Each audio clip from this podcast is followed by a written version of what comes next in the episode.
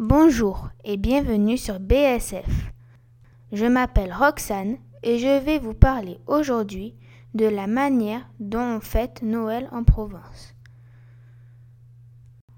La Provence est une région du sud-est de la France. Les traditions de Noël y sont bien vivantes et très particulières. Je vais vous les présenter.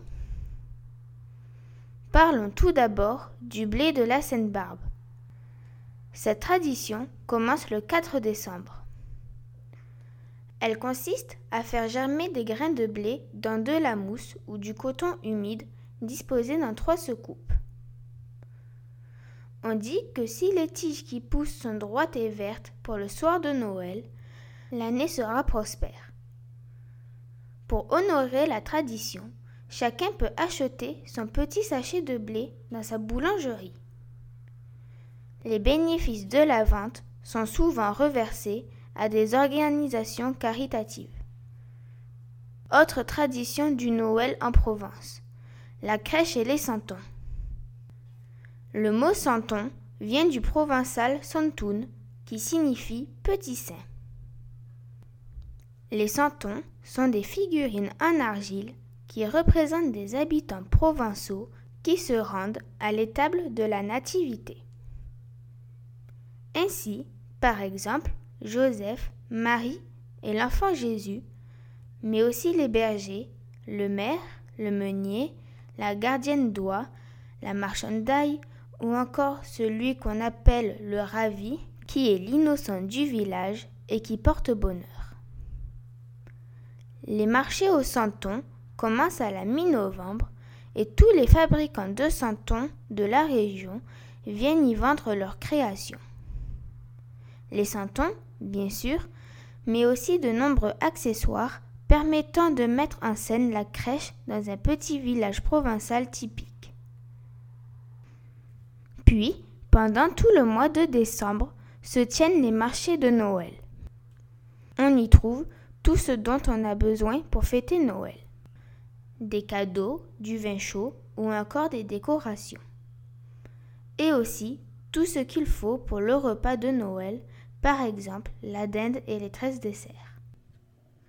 Le repas du réveillon, c'est-à-dire du soir du 24 décembre, est lui aussi très particulier en Provence.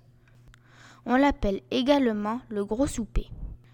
Il commence par sept plats maigres représentant les sept douleurs de Marie ou les sept plaies du Christ, servis avec treize petits pains.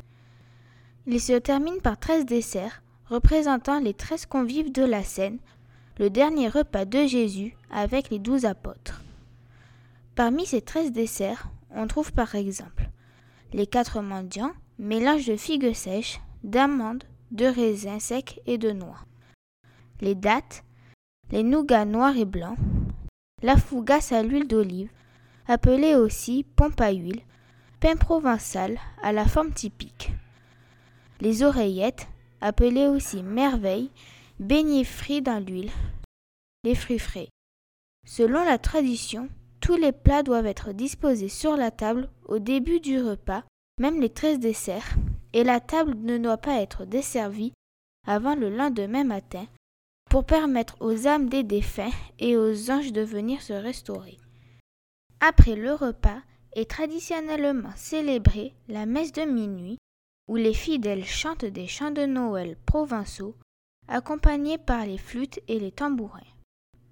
Après Noël et durant tout le mois de janvier, les habitants des différents villages provençaux peuvent assister à une pastorale.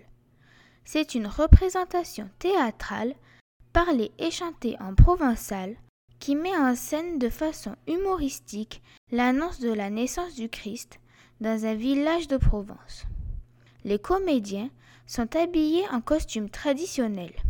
Ils interprètent l'éveil des bergers par un ange qui leur annonce la naissance de Jésus.